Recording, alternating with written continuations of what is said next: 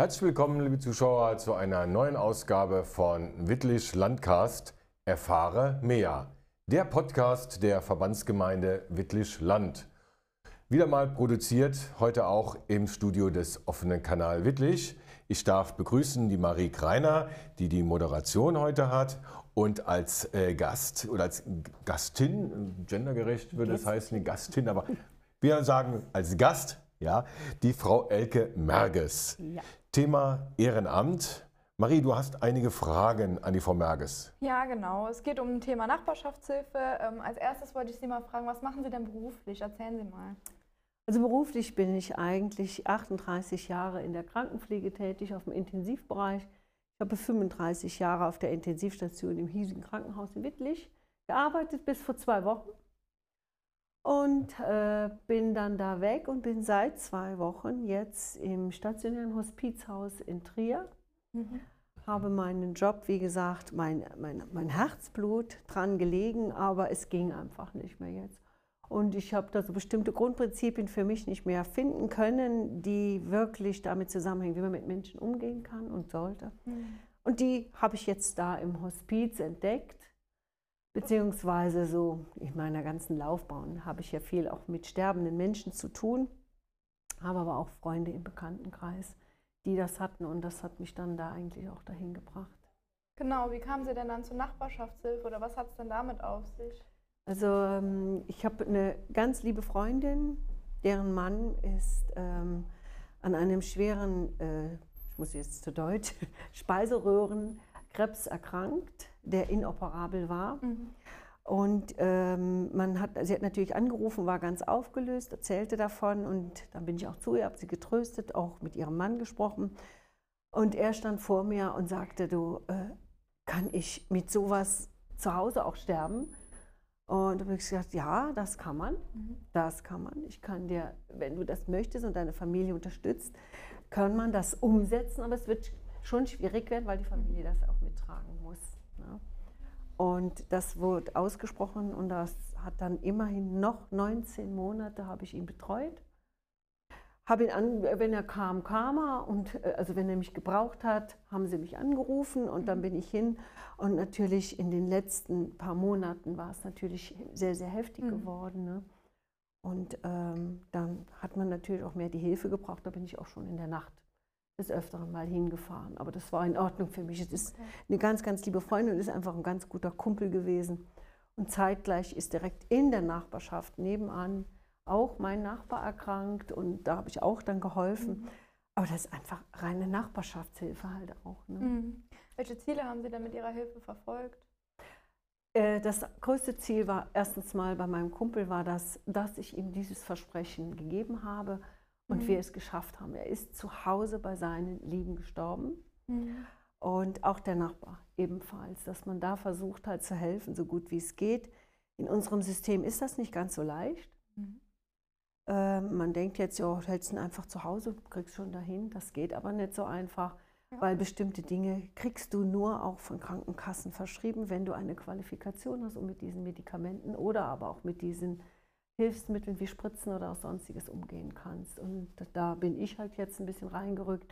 Aber wir haben nachher am Schluss natürlich auch noch den schmerzambulanten Palliativversorgungsdienst drin gehabt, was aber auch noch eine ganz große Hürde ist. Ne? Ja, ich kann mir vorstellen, dass das auch wirklich der letzte Wunsch von den meisten Leuten wirklich ist, bei seiner Familie dann noch zu sein. Aber das Thema, das Thema Tod ist ja nicht einfach, auch darüber zu sprechen. Ähm, für die Betroffenen selber zum einen, aber äh, Sie haben ja gesagt, dass äh, man auf Sie zugekommen ist, um eben hier helfen zu können.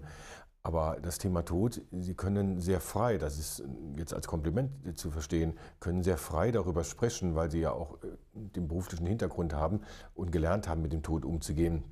Aber gerade der Betroffene selber, aber auch die Familie, Verwandte, Bekannte, Freunde, ähm, da kann man ja nicht immer ist das dann auch eine Aufgabe jetzt von Ihnen, äh, diese Menschen zu lehren, äh, den Tod zu verstehen und besser damit umzugehen? Ich denke ganz einfach, wir müssen alle an unserer Nase ziehen. Jeder von uns kann helfen in solchen Situationen. Der Tod darf nicht tabuisiert werden, ne? dass man sagt, oh Gott, nee, da spricht man nicht drüber. Das war natürlich ganz zu Beginn bei meinem Kumpel so, er ist sehr, sehr jung gewesen, äh, dass das auch, ähm, er das etwas weiter weggesteckt hatte, nachdem er merkte, oh, es geht doch nicht so rapide von mhm. der Befundgebung. Aber als es dann dahingegen ging, dass er nichts mehr essen konnte, nichts mehr schlucken konnte, gar nichts, äh, dann kam dann auch die Frage auf, ist das jetzt ein Zeichen, passiert es jetzt bald? Mhm. Wo ich dann auch sage, das spürst du selbst auch und dann mit der Familie gemeinsam. Man geht natürlich einen Weg über mehrere Monate und in diesen Monaten verändern sich alle. Insbesondere der Betroffene leider Gottes auch, ne, der ja auch extrem abnimmt und, und, und sich vom Äußeren ja auch verändert.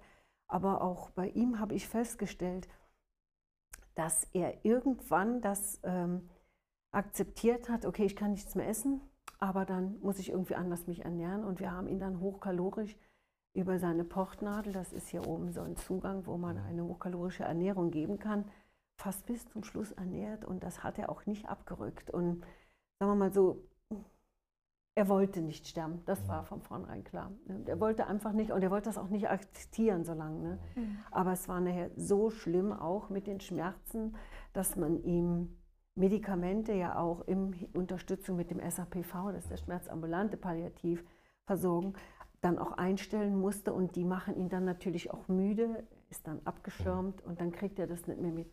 Dann ist halt mehr die Arbeit mit den Angehörigen, mit dem Tod klarzukommen und das mhm spielt sich irgendwie ein. Es hat, das hat funktioniert. Auch die Jungs, die, die Söhne von ihm, alles. Das mhm. Sie sagen, es, es kann jeder.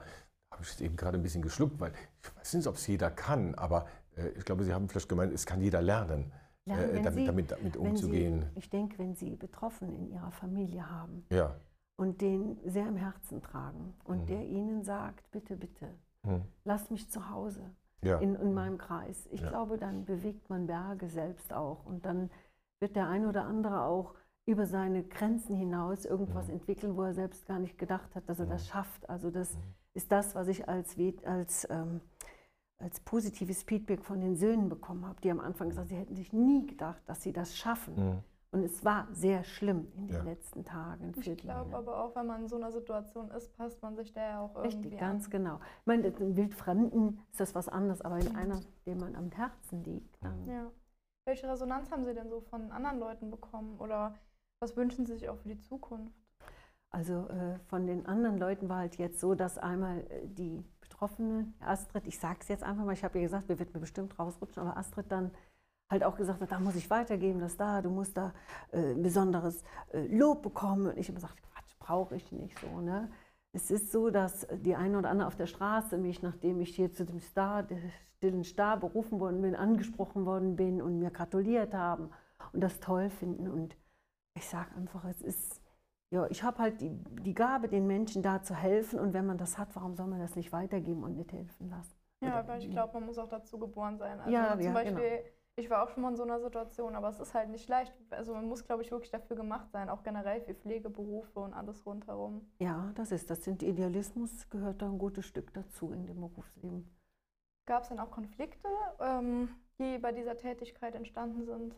Also der größte Konflikt war einfach auch die Problematik, an bestimmte Dinge zu kommen, sprich mhm. Spritzen, Perfusoren oder aber auch an ähm, Infusionssachen oder so mhm. zu bekommen. Ähm, das nachher erst als die schmerzambulante Palliativ dazu kam, was natürlich sehr erschreckend war, ja. die kamen aus dem Kreis Hermeskeil, Saarburg oben, Anfahrtsweg anderthalb Stunden. Und wenn Sie da jemand schreiend liegen haben, ist anderthalb Stunden verdammt lang. Ähm, wir haben sie überbrückt. Ich habe mit diesem Arzt auch telefonisch, der mittlerweile mich ja auch kannte, schon auch einige Dinge im Vorfeld getan. Also es ja. wären mit Sicherheit dreimal Situationen gewesen, wo meine Freundin gesagt hat, sie hätte den Notarzt gerufen, das hätte sie nicht ausgehalten, mhm. ohne die Unterstützung von meiner Seite. Welche Erfahrungen und Eindrücke konnten Sie sonst noch so sammeln? dass ich auch zu Hause gerne, wenn es mir selber mal so passieren würde, auch gerne zu Hause sein mhm. würde. Und äh, dass ich gesagt habe, ich werde mein Berufsbild vielleicht überdenken. Und ich habe dann im letzten Jahr aus eigenen finanziellen Mitteln einen Palliativkurs besucht mhm. und habe im Frühjahr dann hospitiert in diesem stationären Hospizhaus. Nicht mit dem Gedanken, meinen Beruf zu wechseln, das auf keinen Fall, hatte ich nie gedacht. Aber da ist mir halt klar geworden, dass mein Beruf die Frustschwelle immer höher geworden ist und die Ignoranz das ist persönlich meine Meinung, von mhm. Seiten der Politik unserem Berufsstand gegenüber so groß geworden ist und so frustrierend ist, ja. dass ich gesagt habe, nö, du gehst jetzt dahin und ich bin jetzt zwei Wochen da in diesem stationären Hospizhaus. Es soll jetzt bitte nicht verwunderlich sein, aber es ist eine ganz tolle Arbeit. Es ist Arbeit, ja, ein anderes Arbeiten, aber es ist ein sehr wertschätzender Beruf mhm. und alle zehren draus. Also es ist eine gute Erfahrung und ich glaube, ich habe das Richtige gemacht. Was würden Sie sich denn von den Verwaltungen von Bund und von Land in Bezug auf die Nachbarschaftshilfe und äh, die ganze Arbeit wünschen? Dass wir alle, ich denke, von der Politik einfach so, dass das Gesundheitswesen irgendwo ein bisschen mehr die kommerzielle Schiene aus dem gesamten Krankendasein rausnimmt. Ja. Das ist natürlich auch schwierig, aber es ist einfach zu viel Kommerz drin. Und äh, zum anderen, dass es nicht zu kompliziert wird, wenn eine Familie sich zusammentut und sagt, wir möchten zu Hause unseren Lieben machen, dass man eine schnelle, unbürokratische Pflege aktivieren und auch umsetzen kann, dass es da mehr oder einfacher wird. Das war schon schwierig das ein oder andere Mal. Ja, vielen Dank auf jeden Fall, dass Sie uns so viele Eindrücke von Ihrer Arbeit gegeben haben und schön, dass Sie gekommen sind. Gerne. Ja, ich darf mich auch im Namen der Zuschauer des offenen Kanals bedanken. Äh, das, das ist ja ein sehr schwieriges Thema, wie ich eben auch gesagt habe. Also es, äh, da gibt es sicherlich viele Menschen, die sich damit schwer tun, mhm. Äh, grundsätzlich mit dem Thema und dann auch noch aktiv in dieses Thema einzusteigen, gerade so in der Form, wie Sie es gemacht haben. Und ähm, ja, das ist schon ein, mindestens ein stiller Star wert. Das haben Sie sich erarbeitet, das haben Sie sich verdient und ja, Respekt. Und ich hoffe, Sie verlieren nie die Begeisterung für diese Aufgabe. Mhm. Lasst bewusst den Begriff des Berufes weg. Es ist eine Aufgabe und eine Berufung eher als Beruf. Und äh, dass Sie das noch lange machen können, sowohl in ehrenamtlicher Form, wie Sie sagen, als auch beruflich. Alles Gute bis dahin. Vielen Dank. Mhm. Gerne. Danke. Und Ihnen, liebe Zuschauer, ich hoffe, Sie hatten auch ein paar Eindrücke davon gewinnen können, wie es ist, wenn man eine solche Berufung, wenn man ein solches Ehrenamt ausübt und äh, dass man auch da Kraft und ja, auch gerade wenn es um Thema Tod geht, trotzdem eine gewisse Begeisterung, wie immer man, äh, man das interpretieren mag, äh, sehen kann.